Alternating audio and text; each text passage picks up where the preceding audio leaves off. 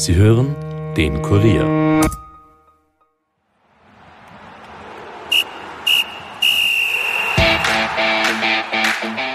Während ÖFB-Star David Alaba nun offiziell seinen Abschied von den Bayern bekannt gab, ist Trainer Oliver Glasner bei Wolfsburg so erfolgreich und auch beliebt wie nie. Sein Team liegt aktuell auf dem vierten Platz der deutschen Bundesliga. Mein Kollege Andreas Heidenreich hat letzte Woche mit dem Erfolgstrainer gesprochen über seine Arbeit in Wolfsburg, seine Art Fußball spielen zu lassen und wo er sich in zehn Jahren sieht. Mein Name ist Steffen Berndl und ich wünsche euch viel Vergnügen mit dieser Episode. Nachspielzeit, der Fußball-Podcast von und mit der Kurier Sportredaktion.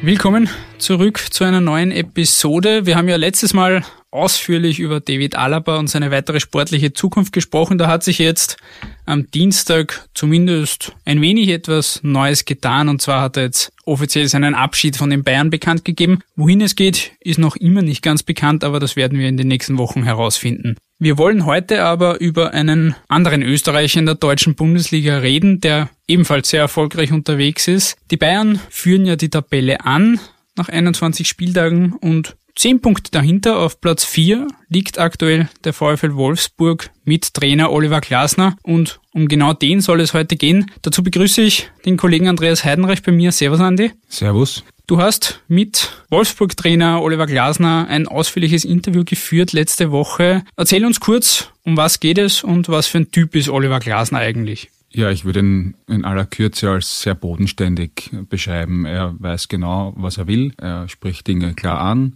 Er ist niemand mit großartigen Star-Allüren. Er ist kein Sprücheklopfer, sondern analysiert nüchtern und geht zielstrebig seinen Weg. Und das sehr erfolgreich, wie wir wissen. Wir werden das komplette Interview gleich hören. Kannst du uns so ein paar Punkte geben, spannende Sachen, über die ihr gesprochen habt? Ja, ich habe zunächst einmal über seinen Werdegang mit ihm gesprochen. Er hat dann interessanterweise erzählt, dass es in seinen bisherigen neun Trainerjahren eigentlich fast immer anders gekommen ist, als er selbst geplant gehabt hätte. Das äh, erzählt er relativ ausführlich. Dann ähm, natürlich über seine Spielweise. Äh, seine Mannschaft ist ja die jene Mannschaft in der deutschen Bundesliga, die die meisten Sprints und intensiven Läufe zurücklegt. Und diesen Spielstil äh, hat er ja erst implementieren müssen. Und da ging es ja auch darum, die Spieler davon zu überzeugen, diese Meter im hochintensiven Tempo zurückzulegen. Das äh, will sicher nicht jeder. Er hat es dort geschafft, so wie er es auch äh, zuvor schon geschafft hat beim Lask und auch in Ried. Das ist sein Stil von Fußball, sein, seine Spielidee. Und ich habe ihn darüber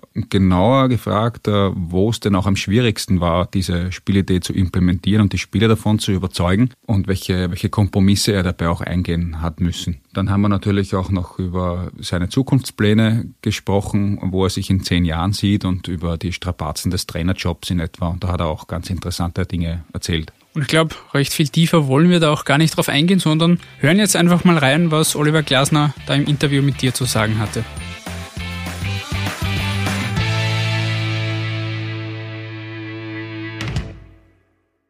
Ja, Sie haben 2012 Ihre Trainerkarriere begonnen beim Roger Schmidt als Assistent. Haben Sie sich damals schon darüber Gedanken gemacht oder irgendwo im Hinterkopf gehabt, dass Sie vielleicht als Trainer ähm, an der Tür zur Champions League klopfen könnten?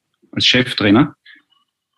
Nein, eigentlich habe ich nie so weit nach vorn geplant. Also in meiner bisherigen Trainerkarriere, die jetzt das neunte Jahr ist, ähm, ist irgendwie so gefühlt jedes Jahr anders gekommen, wie ich eigentlich geglaubt habe. Und von dem her, ähm, natürlich, wo ich mich dann auch entschieden habe, ähm, ich möchte die, die Karriere einsch einschlagen als Trainer nach der aktiven Karriere, ähm, klar träumt man dann einmal, ja, deutsche Bundesliga ist ein Traum, aber natürlich gibt's ja immer sehr, sehr wenige österreichische Trainer dort und äh, war noch relativ weit weg alles, ja, und natürlich dann jetzt, äh, ja, das auch so gut läuft, also das Natürlich, wie gesagt, ist das so ähm, im Hinterkopf ein Traum, aber jetzt äh, damit gerechnet oder das irgendwie geplant habe ich das in keinster Weise. Sie haben gesagt, es ist vieles anders gekommen als geplant. Was waren die großen Überraschungen aus Ihrer Sicht? Ja, jedes Jahr irgendwie. Also so, ich bin gestartet äh, mit Roger als Assistent und wir sind gegen Düdelingen ausgeschieden. Und dann war es schon wieder fast zu Ende. Also ich glaube, mhm. da war schon mal an der Kippe. Dann nach der ersten Saison, wo ja ähm, Austria Wien Meister wurde mit Peter Stöger, ähm, hat Roger schon Angebot gehabt aus der deutschen Bundesliga, war schon fast so vielleicht am Sprung weg, aber er hat sich dann auch entschieden, in Salzburg zu bleiben. Dann ist er nach Leverkusen, auch da war er eigentlich schon am Haus suchen in Leverkusen und plötzlich ist äh, ja, das Angebot von Ried daherkommen. Und dann haben wir entschieden, okay, ich gehe doch nicht mit als Assistent, sondern ich probiere es jetzt gleich als Cheftrainer in Ried. Und da war eigentlich so die, die Überlegung, war dort 18 Jahre Spieler, ähm, ja, äh, eigentlich ein super Einstieg und wenn es halbwegs läuft, vielleicht die nächsten zehn Jahre, äh, dass ich dort Trainer sein kann. Ja, also ich war jetzt nicht so, weil in meiner aktiven Karriere war jetzt nicht so, dass ich jetzt Jahr einen anderen Club gehabt habe. Ja, und nach einem Jahr hat sich das wieder zerschlagen und bin, sag mal, eine Etage zurück äh, oder runtergegangen zum Lask, der damals ja relativ am Boden gelegen ist, äh, ein Jahr, anderthalb Jahre davor fast im Konkurs und auch im ersten Jahr nicht aufgestiegen und haben auch nicht genau gewusst, wie geht's weiter und ja, dann aufgestiegen, ähm, Europapokal, dann im zweiten Jahr für die äh, Champions League Quali äh, äh, qualifiziert oder nee, für die Europa League quali, äh, qualifiziert. Also ja, viele, viele Sachen und, und dann haben wir gedacht, so jetzt wird es beim LASK ein paar Jahre dauern. Und plötzlich äh, war Angebote aus der deutschen Bundesliga da. Und also von dem her, das meine ich damit, das ist jetzt irgendwie ein bisschen anders gekommen, wie, wie es so meine, meine Lebensplanung vorgesehen hat. Welchen Einfluss hat der Roger Schmidt auf Ihre Arbeit gehabt oder hat er noch heute auf Ihre Denkweise, auf Ihre Spielphilosophie? Nein, nicht unmittelbaren Einfluss. Ich habe das schon mal irgendwo in einem Interview gesagt. Ähm, ich habe im Zuge meiner Trainerausbildung der A-Lizenz Abschlussarbeit schreiben müssen, so wie, wie ich mir Fußball vorstelle, wie ich einmal spielen möchte, äh, welche Ideen und äh, nicht nur am Platz, sondern auch im Umgang mit den mit Spielern. Äh, und ja, habe mich dort einmal hingesetzt und das war aber noch bevor Roger zu Salzburg gekommen ist und bevor Ralf Rangnick zu Salzburg gekommen ist, sondern es war eigentlich so am Ende meiner aktiven Karriere. Also ich sage ein bisschen Jürgen Klopp geprägt, damals mit Dortmund, die halt so für Aufsehen gesorgt haben und, und habe da das niedergeschrieben und habe das eigentlich, was ich da was meine Ideen gehabt habe, so Sammelsurium aus meinen Erfahrungen, aus dem, was ich international mitverfolgt äh, habe, ähm, habe ich schon niedergeschrieben und dann ist halt mit äh, Roger und mit Ralf sind halt zwei daherkommen, die sehr, sehr ähnlich den Fußball gesehen haben. Und was mir halt einfach da sehr, sehr viel geholfen hat, war erstens einmal, ich habe so ein bisschen das, das Werkzeug dafür in die Hand bekommen, in der täglichen Trainingsarbeit, die sich deutlich unterschieden hat von dem, was ich kennt habe aus, aus meiner aktiven Zeit. Ähm, und was auch für mich sehr, sehr prägend war, dann der Umgang mit den Spielern. Wir haben ja damals, äh, natürlich ist heute ein Sadio Mané, ein Gulaschi, äh, Martin Hindeckel sind halt als äh, Stars, aber damals waren sie alle am Anfang ihrer Karriere. Ja, Gulaschi ist als dritter Tormann von Liverpool gekommen, Mané mit 19 Jahren abgestiegen, gerade von der zweiten in die dritte französische Liga, Kampel ähm, vor einem Zweitligisten in Deutschland. Also die waren ja alle, sind jetzt große Namen im Fußball, damals nicht. Und, und da halt auch ja, mit Bärischer, Norweger, viele, viele Nationen und, und habe da einfach auch gesehen, okay, ähm, man kann ja nicht alle über einen Kamm scheren, sondern jedes, jeder Spieler, jede Nationalität, jede Kultur oder seine Eigenheiten, die man halt auch ein bisschen berücksichtigen muss und trotzdem muss man das Ganze versuchen, äh, als homogene Einheit auf den Platz zu kriegen. Und das war eigentlich so das Prägendste in dieser Zeit. Okay. Kurz zurück zu Wolfsburg. Sie sind jetzt genauso wie, wie der Adi Hütter mit Eintracht Frankfurt auf Kurs Richtung Champions League. Adi Hütter geht sehr offen damit um, betreibt auch kein Understatement, sagt, ähm, er wird die Euphorie sicherlich nicht bremsen. Äh, wie gehen Sie mit dieser Situation um als Cheftrainer? Ja, wir, für uns, wir thematisieren das jetzt nicht so groß. Natürlich ist immer so, wir wollen genau eine ähnliche Herangehensweise. Natürlich wollen wir diesen Lauf, diesen Flow, dieses Selbstvertrauen mitnehmen. Und, und ich denke, unsere Aufgabe im Trainerteam ist einfach auch immer genau zu beobachten, wie viel ist Selbstvertrauen und dass das ja nicht in die andere Richtung kippt, äh, dann vielleicht ein bisschen überheblich zu werden, ein bisschen weniger zu machen und das ist halt unsere Aufgabe. Aber natürlich wollen wir diesen, diesen Drive, diesen Flow, den auch wir haben, zweifelsohne, den wollen wir jetzt natürlich so lange wie es geht am Laufen halten. Sie haben einen Stil gewählt für ihre Trainerarbeit, der sehr viel Aufopferungsbereitschaft, sehr viel Laufbereitschaft bei den Spielern erfordert. Und sie haben auch mit Wolfsburg die meisten Sprints und die meisten intensiven Läufer in der deutschen Bundesliga. den Stil haben Sie auch schon beim Lask und auch schon beim, bei Ried, wie Sie schon, schon erwähnt haben, auch schon gepflegt. Wo war es am schwierigsten, äh, das den Spielern zu vermitteln und die Spieler davon zu überzeugen?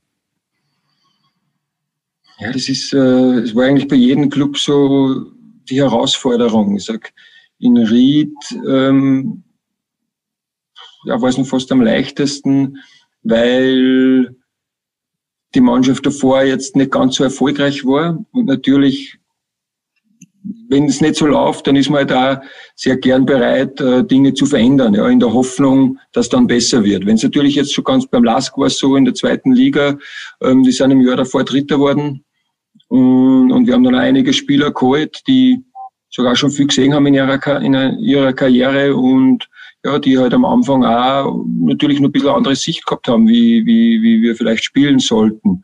Und da war es schon wieder ein bisschen mehr Überzeugungsarbeit, die mitzunehmen. Ähm, auch relativ viel Klarheit, auch mal zu sagen, ja, entweder du bist dabei und wenn nicht, ist auch okay, aber dann halt nicht beim Lask. Und, und da in Wolfsburg war es äh, ja natürlich auch wieder eine große Herausforderung. Die Mannschaft war äh, es war wieder eine ganz spezielle Situation, war zweimal in der Relegation und dann äh, mit Bruno Labbadia plötzlich äh, in der Europa League. Und, und ja, da war es auch wieder so. Und dann haben wir aber trotzdem die, die Spielweise schon sehr, sehr stark äh, verändert. Und dann war es auch, ja, hat es auch mal, sage ich mal, kontroverse Diskussionen gegeben mit, mit äh, Spielern in der Mannschaft. Und, und ja, dann sind wir wieder, sie zu überzeugen, sie mitzunehmen. Ähm, und ja, denke, dass uns das ganz gut gelungen ist. Mussten Sie pragmatisch sein auf diesem Weg? Ja, musst du in gewisser Weise immer. Ich denke, dass wichtig ist, dass äh, ich habe einfach eine feste Überzeugung, äh, wie, wie wir erfolgreich Fußball spielen können, habe ich im Kopf. Jetzt ist es aber wichtig, auch trotzdem immer wieder, ähm, es hilft mir nicht, wenn ich im Kopf habe. Ich sage, es ist so ein gutes Beispiel, glaube ich, ein Lehrer, der weiß, äh, ein Englischlehrer weiß, wie die Sprache geht. Ja, der kann selber wahrscheinlich auch gut sprechen. Aber es hilft ihm noch nichts, sondern jetzt geht es darum, die Schüler jetzt äh, da mitzunehmen, sie zu überzeugen, dass es sich auszahlt, dass es sich lohnt, die Vokabel zu lernen. Ja, das ist ja oft Sache, wissen wir selber aus der Schule. Und trotzdem äh, ja, gehört's dazu. Und äh, so de denke ich, war es da genauso, ja, die, die Spieler zu überzeugen, manchmal halt. Und das ist halt dann so die, die große Herausforderung. Ja. Wann musst du, sag ich mal, auch stur sein als Trainer und sagen, okay, das möchte ich so und das und das und das erwarte ich von euch. Und natürlich hat es dort und da auch mal gegeben, ja, wo wir über gewisse Sachen diskutiert haben. Und äh, ja, musst du als Trainer vielleicht mal was einfallen lassen, wie kannst du die Spieler halt dann einmal vielleicht über Umwegen hinführen. Und, und ähm, äh, aber am Ende des Tages ähm, ist wichtig, dass, äh, und das denke ich, habe ich auch nie mit meinem äh, gesamten Trainerteam, dass wir unser unser Bild, das wir dann haben, nach wie vor, dass wir das nie aus den Augen verloren haben. Und ja, und dann waren halt einmal vielleicht ein paar Strich drinnen, die wir noch so nicht vorgesehen haben, aber man kann das dann auch wieder ganz gut ähm, ja, vervollständigen. Und das, glaube ich, gelingt uns gerade ganz gut. Kann man so einen Umweg beschreiben? Was, was, was kann man sich darunter vorstellen? Ja, es war verschiedenste. Ich sage natürlich, wir haben so in unserer Analyse der, der sehr der erfolgreichen Vorsaison gesehen, dass halt äh, der VfL relativ viele Gegentore bekommen hat, auch mit verschiedensten äh, oder wo sich gewisse Muster immer wiederholt haben ja, in, in der Analyse. Und dann haben wir gesagt, okay, und das hat jetzt weniger eigentlich mit der mit dem 3-4-3 des Last zu tun gehabt. Okay, wir stellen jetzt um äh, mit der Viererkette. Es gibt gewisse Räume, die die Viererkette nicht in den Griff bekommt.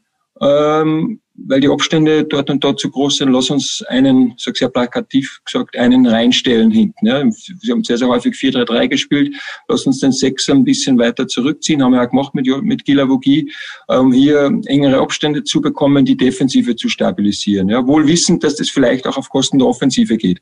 So war es dann auch. Und, und natürlich war es da dann auch, ähm, ja, Spieler, gerade Offensivspieler auch gegeben, die gesagt haben, ja, aber wir kommen nicht mehr zu so viel Torchancen wie letztes Jahr und und und. Und das klar, die ähm, ja, da haben wir gesagt, okay, das ist so Schritt eins für uns, die Defensive zu stabilisieren. Haben wir einen zweiten Schritt, ich habe das so haben wir den Sechser wieder vorgeschoben, haben wir dann gesagt, okay, jetzt haben wir das scheint ganz gut in den Griff, unsere, wie wir uns verhalten wollen. Ähm, gehen wir den Sechser wieder eine Stufe vor, also oder den, den zentralen Opferspieler wieder einen Schritt nach vorne, haben auch dann aufs 4-3-3 gewechselt, haben dadurch wieder ein bisschen mehr offensive äh, äh, Kreativität, offensive Spielanteile bekommen. Und ich sage so, jetzt im, im nächsten Schritt haben wir gesagt, okay, war auch ein bisschen passiert äh, durch die Verletzung von Gilavogi. Ähm, wir scheinen jetzt das noch besser in den Griff zu haben. Wir brauchen einen Sechser vor der Abwehrnehmer, nehmen wir ihn und geben ihn auf die Zehn. Ähm, und äh, klar ist ja, wenn du jetzt, sage ich mal, deinen zentralen Abwehrspieler plötzlich auf der 10 hast, hast du mal nominell einen Spieler mehr in der Offensive, macht es ein bisschen einfacher, Anspielstationen zu finden, macht es ein bisschen einfacher, Torgefahr am Platz zu haben. Ähm, auf der anderen Seite musst du defensive Verhaltensweisen müssen die noch besser sein, damit du die Räume zubekommst. Ja. Und das ist war jetzt so eigentlich diese, sage ich mal, ein bisschen übertrieben oder, oder sehr plakativ dargestellt, die Entwicklung, die wir jetzt in den anderthalb Jahren gemacht haben. Ähm, und die defensive Stabilität haben wir nach wie vor bei. Und natürlich durch das haben wir auch offensiv erstens einmal einen Mann mehr bekommen und haben wir da jetzt äh, uns immer mehr damit beschäftigt, wie können wir selber nur torgefährlich werden. Wie wichtig ist es, die eigene Spielweise immer wieder zu adaptieren, auch um nicht ausrechenbar zu sein für Gegner?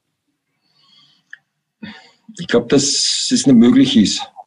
Ich glaube, man verwechselt da oft äh, ein Systemwechsel mit einem Wechsel der Spielweise. Ja. Also du kannst jetzt nicht aus einem ähm, äh, aber natürlich ist es ist eigentlich ein ständig, ist es ein lebendes Gebilde. Ja. Also wir können, wenn wir jetzt so spielen würden wie vor anderthalb Jahren oder ich genauso trainieren würde wie vor acht Jahren oder für, ja, wie wir damals in Salzburg begonnen haben, dann hätte man den Zug der Zeit einfach verpasst. Ja. Dann immer wieder versuchen mitgehen, ah, was passt zu unseren Spielern. Natürlich adaptieren wir da, aber äh, was wir den Spielern immer wieder predigen, sind Verhaltensweisen. Und die Verhaltensweisen bleiben gleich, egal welches System wir spielen. Ja. Wie wir, äh, wie und wo wir den Gegner unter Druck setzen wollen, wie wir in der Offensive agieren, wie wir uns positionieren wollen, was ist passiert, wenn wir sag mal so, das erste Ziel vor die Kette kommen. Ja, was ist dann der nächste Schritt? Wie kommen wir hinter die Kette? Ja, haben wir jetzt im 3-4-3 sehr, sehr offensive Außen, die Flügel mehr innen, haben wir jetzt einen Zehner, der die Tiefe attackieren kann. Das ist dann der Unterschied. Aber die Verhaltensweisen sind gleich. Wie wollen wir hinterm Ball organisiert sein? Das ist äh, immer, immer gleich, aber das System kann variieren. Und ich denke, dass äh, gute und erfolgreiche Mannschaften auszeichnet, dass sie ihre Spielweise nicht permanent äh, verändern obwohl sie das System manchmal verändern. Hm. Sie haben gesagt, dass Sie ganz klare Vorstellungen haben. Wir haben über Pragmatismus gesprochen. Wo endet dieser Pragmatismus bei Ihnen? Inwiefern? Hm, angenommen, Sie kommen zu einer Mannschaft und ähm, wollen Ihren Stil wieder implementieren, vom hohen Attackieren, vom frühen Verteidigen haben aber einen Stürmer, der da nicht wirklich mitspielt. Der Stürmer ist aber vielleicht der beste Fußballer in der Mannschaft und macht die meisten Tore und ist so eine Art Lebensversicherung. Äh, wie wird man diese Situation dann her oder wo ist da Ihre persönliche Grenze? Ja, ich sehe das ist meine Aufgabe, den Spieler zu überzeugen, mitzunehmen, ähm, dass er, dass er für die Mannschaft mitarbeitet, zum Beispiel in der Defensive. Das sehe ich als meine Aufgabe. Ja. Mit dem muss ich mich auseinandersetzen, mit dem ist so wieder, jetzt sagen wir wieder, ja, wenn ein Schüler äh, die Vokabeln nicht lernen will, dann ist es meine Aufgabe als Lehrer, den Burschen so zu überzeugen, dass er das trotzdem macht. Und, und da muss man sich halt Gedanken machen, gibt es verschiedenste Situationen, äh, verschiedene Möglichkeiten. Auch, muss man denkt, das ist genau das Spannende eigentlich für mich als Trainer. Ja, das, ähm, äh, denn der Umgang dann mit den Spielern, mit ihren persönlichen Situationen. Ich denke, es ist immer gut auch, äh, sie zu überzeugen, dass am Ende des Tages die Spieler profitieren. Ja, jetzt nehmen wir mal unseren ja, Wout Weghorst, der viele Tore schießt und ähm, jetzt auch so viele Meter, war schon immer sehr, sehr mannschaftsdienlich, aber mittlerweile noch mehr Meter für die Mannschaft macht. So, ja, wer ist der Profiteur? Er, weil er noch mehr Tore schießt wie vorher. Und das äh, ähm, bin ja überzeugt, ja, wie, wie wir uns verhalten. Wenn, das zeigen wir den Spielern dann auch immer wieder auf Video, okay, wenn du da und da mitmachst, dann und wir unsere Verhaltensweisen, wenn wir den Gegner attackieren, sind einerseits natürlich, wie und wo wollen wir den Ball gewinnen, wie haben wir Absicherungen. Aber das nächste ist, dass wir die Spieler schon so positionieren, damit sie anspielbar sind für den Fall des Ballgewinnes. Und dann sind sie die Profiteure, ja, weil sie halt schon anspielbar sind. Sie haben dann die Aktionen nach vorn. Sie haben den Verteidiger nicht äh, im, im Rücken sitzen, sondern haben sie halt schon sieben, acht, neun, zehn Meter Raum geschaffen. Das alles noch während der Gegner den Ballbesitz gehabt hat. Und wenn man ihnen das zeigt und dann sagt, ja, mach da mit, dann wirst auch du davon profitieren. Dann ist meine Erfahrung jetzt im neunten Jahr, dass die Spieler sehr, sehr gern bereit sind, da mitzumachen. Mhm. Wir haben schon über die, über die meisten Sprints und die intensiven Läufe Ihrer Mannschaft gesprochen, ganz kurz. Äh, Sie haben auch andere Werte verbessert, wie zum Beispiel Schüsse des Gegners sind in Ihrer Ära in Wolfsburg von 12,5 auf 9,5 gesunken. Eigene Schüsse sind von 11 auf 13,5 gestiegen. Ballkontakte im gegnerischen Strafraum sind gestiegen von 16 auf 20 pro Spiel. Ähm, mit welchen ich kenne gar nicht die Statistiken. so genau. Also die Frage, mit welchen Indikatoren arbeiten Sie? Ja.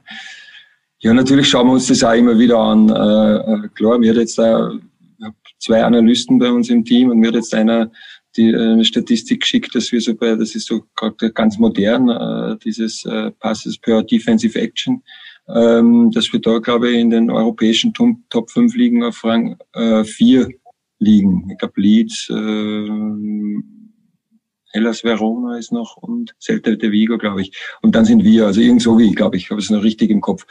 Ähm, wir schauen jetzt nicht explizit drauf, sondern ich denke, das ist genau die Folge von dem, äh, was und wie wir trainieren und äh, was und wie wir die Schwerpunkte setzen, wie wir ein Spiel angehen. Ja? Und das ist genau das, was äh, Sie jetzt sagen. Ähm, wir zählen es nicht. Natürlich schauen wir uns das drauf an. Natürlich ähm, fordern wir von unseren Offensivspielern, dass sie den gegnerischen Strafraum attackieren. Ähm, natürlich äh, versuchen wir den Gegner aus unserem Strafraum zu halten. Ähm, und, und äh, ja, aber diese, wie gesagt, ich habe das jetzt gar nicht so im Detail gekannt. Äh, äh, ja, Gibt es eigentlich nur Bestätigung, dass das, was wir eigentlich jetzt seit anderthalb Jahren machen, in diese Richtung fruchtet. Mhm.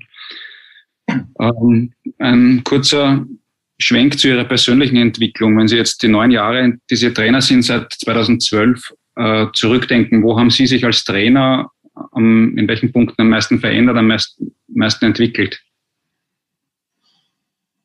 Ja, in puncto Erfahrung natürlich. Also ich glaube, das ist das, das, das Um und Auf. Das Wichtigste ist, du kannst viele Situationen, äh, besprichst du in der, in der Ausbildung, im, im Trainerkurs, im, äh, ja, oder vielleicht da, wo du denkst, ja, als Spieler habe ich eh schon viel gesehen, ich war 19 Jahre Profi, ähm, wo man sich denkt, hm, da hat man schon viel mitbekommen, ja, und dann trotzdem, wenn du dann auf der anderen am anderen Sessel sitzt, äh, den des Trainers, dann sind es wieder andere Situationen. Ja? Und, und, und ich glaube, da ähm, in allen Bereichen ist es ein stetiges Lernen ja? und, und äh, wo du Situationen, wo man dann reagiert und im Nachhinein kommt man drauf, es hat den gewünschten Effekt gehabt, manchmal aber auch natürlich nicht. Ja, wo man sich denkt, hm, wäre vielleicht anders besser gewesen. Und da bin ich jemand, der eigentlich ständig äh, reflektiert, egal ob das äh, in, der, in der Trainingsgestaltung ist. Wir haben jetzt erst wieder den, den Fall gehabt, äh, nach zwei freien Tagen haben wir jetzt, haben wir so immer eine Top-Line zum Wiedereinstieg, einmal in der Kraftkammer und eben am Nachmittag dann am Platz.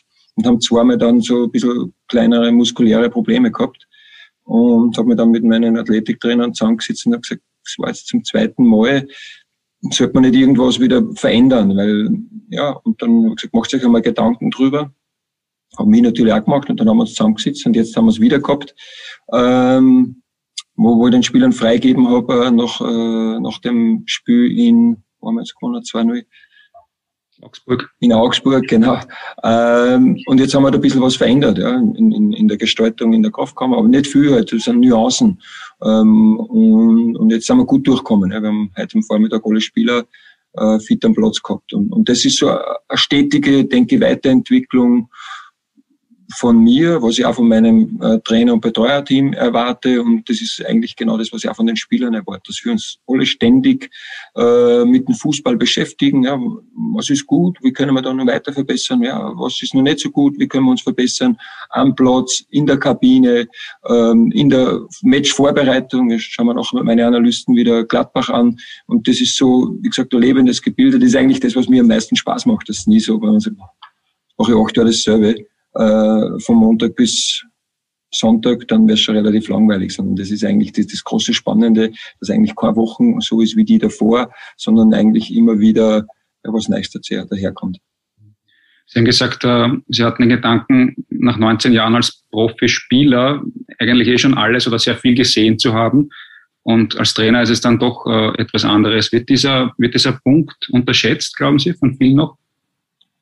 Also ich kann nur von mir reden, ich habe es absolut unterschätzt. Also ich habe mir genau das gedacht. Ich war sicherlich ein Spieler, der sich sehr viel mit seinen Trainern schon ausgetauscht hat, egal ob das mit Klaus Reutinger begonnen hat, über ein paar zu erwähnen, Heinz Hochhaus am Ende meiner Karriere, Paul Gludowatz, äh, wo jahrelang ein Kapitän war und ständig im Austausch, mir sehr viel schon um, um Angelegenheiten, die die Mannschaft betreffen, kümmert habe, auch schon um Ausrichtungen am Platz. Wir haben damals schon die, die Dreierkette mit Paul Bludowatz äh, gespielt und habe mir eigentlich gedacht, boah, da habe ich schon viel mitgekriegt. Auch manchmal, wo man sagt, das möchte ich sicher nicht machen und manchmal, das ist eigentlich ein super Ansatz.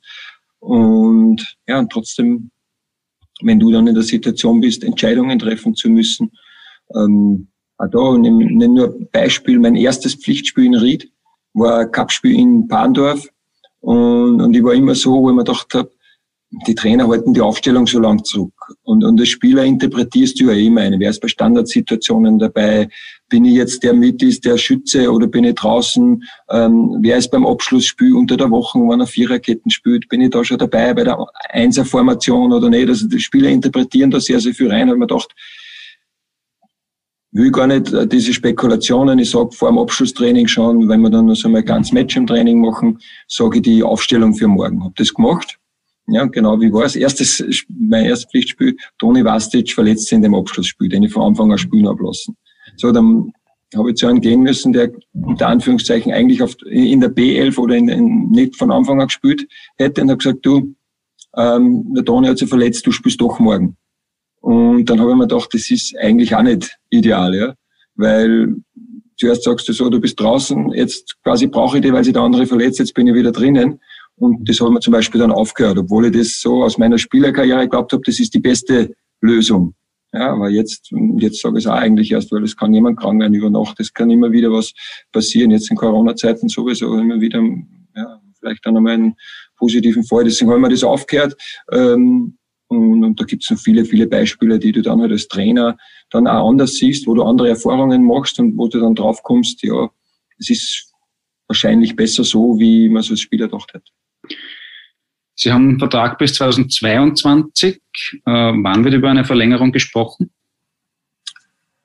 Weiß ich nicht, äh, ist noch relativ lang hin. Ähm, das ist, ich glaube, so die durchschnittliche Zeit eines Trainers ist 1,2 Jahre äh, bei einem Club. Also erstens mal bin ich schon drüber, das ist äh, das Gute, ich bin schon in der zweiten Hälfte meiner Vertragsdauer, aber es ist immer noch sehr, sehr lang hin und, und äh, jetzt äh, wollen wir mal die Saison sehr erfolgreich nur zu Ende spielen, ist eh noch lang genug hin und äh, ja, denke, dass sich der Club dann, äh, sollte es in ihrem Interesse sein, irgendwann schon mal bei mir melden wird. Vielleicht ergibt sich ja auch, dass äh, nach Lask und Wolfsberg der dritte Club Ablöse für Sie bezahlt und Sie das weiter suchen. wie gesagt, äh, im Fußball ist bis in meine ja jedes Jahr anders gekommen, wie ich gedacht hätte. Und ähm, ja, wenn wir heute drüber reden, dann ist für mich klar, wir wollen diese Saison äh, sehr erfolgreich beenden. Wir wollen auf einem Europapokalplatz die Saison beenden und das ist in der deutschen Bundesliga keine Selbstverständlichkeit, weil einfach viele Mannschaften, ähm, es sind wieder vier, aktuell sind vier im, im Achtelfinale der Champions League dabei. Zwei Clubs sind äh, dabei in der Europa League nach wie vor. Also es ist einfach schon sehr, sehr viel Qualität in der, in der Liga. Das wollen wir jetzt schaffen und dann äh, ist Stand heute meine Planung, dass ich dann mit VfL auch nächstes Jahr dann wieder äh, international unterwegs bin. Aber wie gesagt, das ist, das haben wir jetzt Anfang Februar. Ja. Ähm, wie gehen Sie mit der persönlichen Situation aktuell um? Sie sind alleine in Wolfsburg, äh, Familie ist in Österreich ist eine, eine Situation, wo es, wo es hin und wieder schwierig ist für Sie?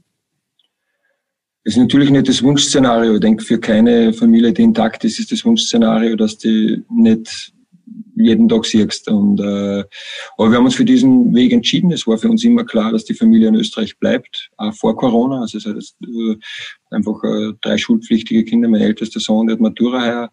Ähm, mein zweiter Sohn, der macht eine Lehre und, und die Tochter ist auch noch in der Schule. Also von dem her war für uns klar, wir reißen die nicht aus einem Umfeld. Und äh, ich denke, dass wir so ein bisschen, natürlich hat es einmal schwierigere Phasen geben, gerade dann aufgrund von Corona, wo einfach die Grenzen wirklich de facto zu waren. Ich glaube, ich einmal fünf oder sechs Wochen meine Familie nicht gesehen. Ähm, jetzt mittlerweile ist es ja so, dass es äh, ja, Ausnahmen eben gibt äh, von der Gesetzesseite her, für wenn du deine Familie, Frau, Kinder besuchst, dass du da für kurze Zeit, sagen wir mal, also entweder ich nach Hause fahren kann oder einmal meine Familie nach Wolfsburg kommen kann, ohne dass du in Quarantäne musst. Äh, die, die negativen Tests haben wir sowieso täglich, also wir werden mittlerweile täglich getestet. Also von dem her ist jetzt eigentlich wieder besser, wie es vor ein paar Monaten war. Ich sage so im Schnitt sehen wir uns alle zwei, maximal drei Wochen, wo wir mal zusammenkommen für ein oder zwei Tagen. Das andere geht dann über Video. Wie gesagt, das ist jetzt sicherlich nicht aus reiner Familiensicht das Optimalszenario, aber das, wir haben uns ganz bewusst für diesen Weg entschieden und da äh, ist für uns auch völlig in Ordnung. Welche Rolle spielen dabei die, die Assistenten aus, aus Österreich, die langjährigen Wegbegleiter wie Michael Langerschmidt? Der ist ja auch alleine, glaube ich, dort. Ja, aber es ist jetzt da so. Also wir sind eigentlich alle, muss ich schon sagen, also nicht, nur die Österreicher, also sag die, die äh, Deutschen unter Anführungszeichen, oder wir haben da einen Schweizer, also wir haben auch da andere Nationalitäten in unserem Staff. Ähm, also wir sind eigentlich täglich, ich sag, Minimum zehn Stunden da am Trainingscenter. Also ich sag, komm um acht Uhr in der Früh und da bin ich, ja, und da sind eigentlich die meisten auch schon da und, und gehen halt selten vor, ich sag, zwischen sechs und acht am Abend in der Regel nach Hause. Und, und dann ist auch jeder froh, wenn er den anderen nicht sieht. Obwohl, ich meine, ich mag, äh, wenn du dann so lang zusammen bist, dann reicht's auch einmal. Und, und dann, äh, ja, nur mit der, mit daheim nochmal Video telefonieren und dann ist man auch mal froh, so jetzt sehr Ruhe zu haben. Und das ist eh dann oft erst äh, neun auf die Nacht und äh, so sind eigentlich, ist fast jeder Tag momentan sehr, sehr ähnlich. Und aber schön natürlich, wenn du Vertrauensleiter an deiner Seite hast. Ich weiß, auf die kann ich mich zu 100 Prozent verlassen, aber eigentlich auf jeden anderen. Ich habe gesagt, meine Athletiktrainer, wir haben ja da einen Wechsel gehabt, der Mike Bergtold, der mitkommen ist, der ist ja zurückgegangen nach Österreich eben aus familiären äh, Gründen. Der hat nur drei äh, relativ kleine Kinder und, und ja, hat sich halt dafür entschieden, wieder nach Hause zu gehen. Und, und jetzt ja, haben wir da, äh, die ja schon hier waren im Club, wieder ja, sehr, sehr gutes Auskommen. Und das ist wichtig, dass wir da einfach alle uns äh, gut austauschen und gut zusammenarbeiten. Der Trainerjob gilt ja auch als sehr aufreibend. Ähm, man muss täglich auch vorangehen, vor der Mannschaft stehen, Vorbild sein, äh, gewisse Dinge vorleben. Wie lang, wie lang geht das gut? Wenn, Sie machen das jetzt schon seit neun Jahren ohne Pause. Andere Trainer nehmen sich ein Jahr Auszeit. Wie, wie geht es Ihnen mit dieser, mit dieser Dauerschleife, sage ich jetzt einmal?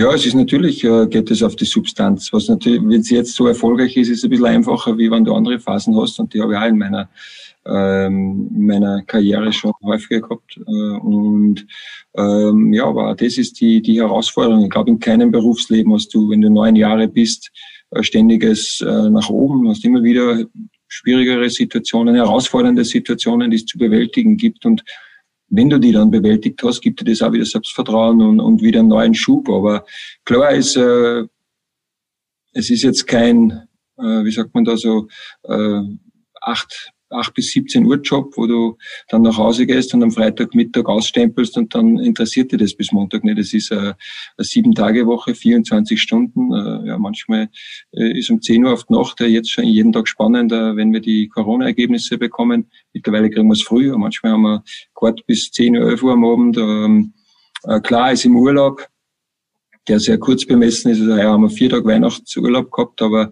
ähm, also die vier Tage ist Minimum zwei Telefonate mit dem Sportdirektor über gewisse Themen. Also du bist irgendwie ständig drinnen und äh, ist äh, anstrengend auch manchmal, geht sicherlich auch an die Substanz. Äh, umso wichtiger wird es dann heuer sein, aber genauso für die Spieler, irgendwann einmal ein bisschen am Freiraum zu schaffen. Ähm, deswegen haben wir heuer schon jetzt den Spielern das zweite Mal drei Tage auch freigeben und auch das ist auch für einen Trainer, für den ganzen Staff einmal gut. Ähm, heuer im Sommer einen, Urlaub einmal zu haben, wo vielleicht 14 Tage auch das Handy einmal zu Hause bleibt, äh, um einmal abschalten zu können. Und das andere ist, äh, ja, ist, äh, was für mich jetzt ist, also ich, den allergrößten Respekt äh, vor Ernst Happel, den ich ja, so als aktiv und meine aktiven Zeit noch mitverfolgt habe und, und, der unglaublich erfolgreich war und auch in vielen Dingen Vorreiter war, was, wo man heute erst draufkommt, der, was der damals gepredigt hat, äh, das hat er heute noch Gültigkeit. Und trotzdem war es für mich so, ich habe so das Bild, wo er mit Didi Konstantini als Teamchef, also er Teamchef und Didi Konstantini sein Assistent auf der Bank gesessen ist, schwer gezeichnet von seinem Krebsleiden.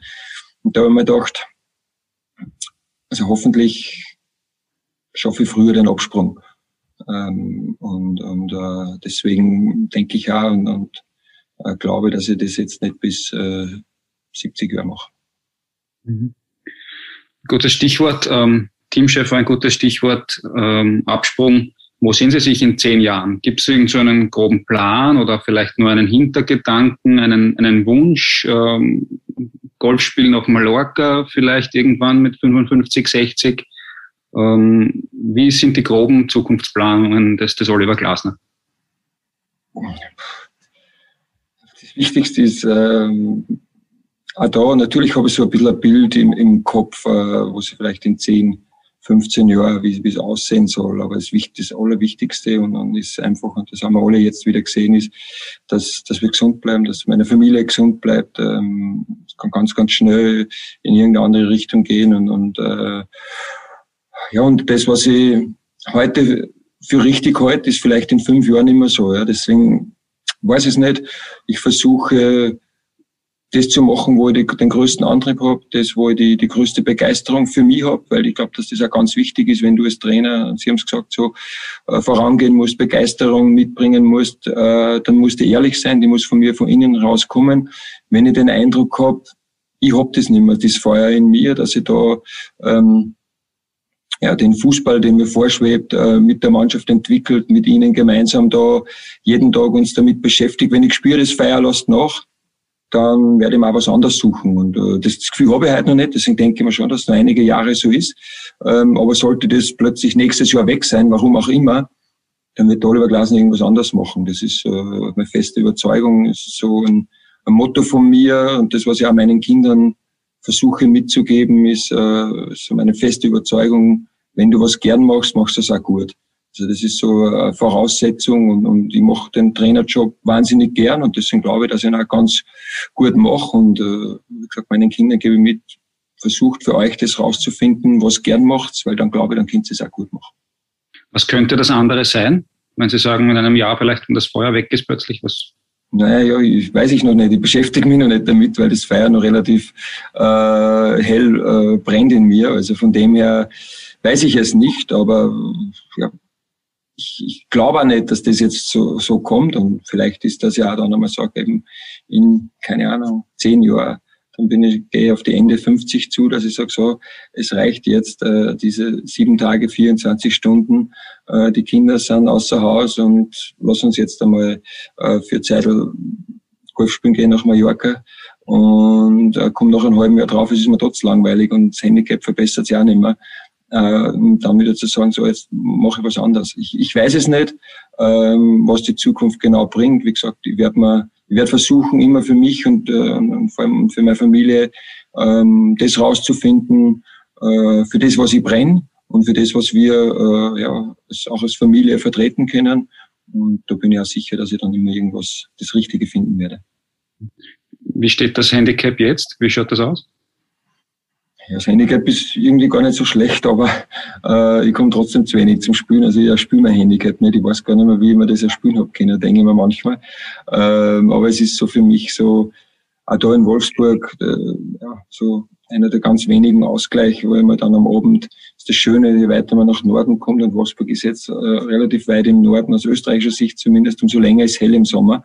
Und dann gehe ich oft nur um acht, halb neun am Golfplatz für, für ein Loch ganz allein Handy aus und, und da halt nur bevor es dann, wie gesagt, nach einem 10, 12 Stunden Tag ist das eigentlich oft eine ganz super Abwechslung äh, und ja, ärgert mich genauso über meine Fehlschläge wie, wie, wie sonst da.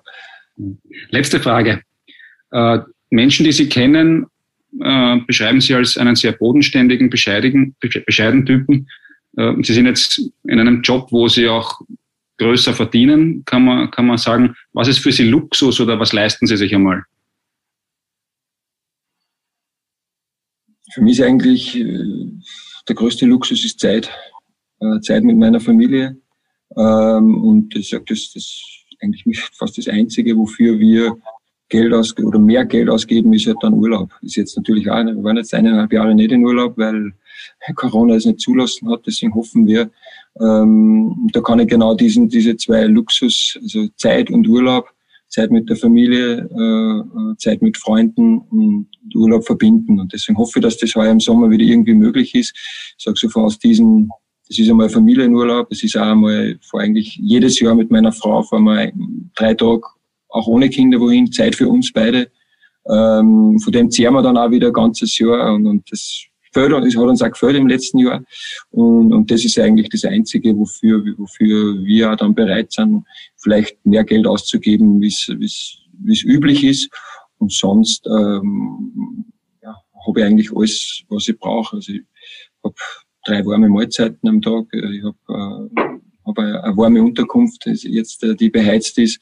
Ähm, natürlich da bei, bei Volkswagen habe ich ein Auto, mit dem ich überall hinkomme, das äh, perfekt funktioniert. Und, und das, äh, ja, was ich mir, was ich mir nicht kaufen kann, ist äh, die Zeit mit Freunden, die Zeit mit der Familie. Umso mehr schätze ich die Wert, wann ich habe. Und das war sie auch schon wieder, unsere neue Episode, das Interview mit Oliver Glasner, geführt von Andreas Heidenreich. Wir bedanken uns jedenfalls bei euch fürs Zuhören, hoffen euch hat diese Episode und der Podcast selbst gefallen. Wenn ja, lasst uns das doch wie immer gerne wissen. Ansonsten hören wir uns dann beim nächsten Mal wieder und bis dahin, ciao.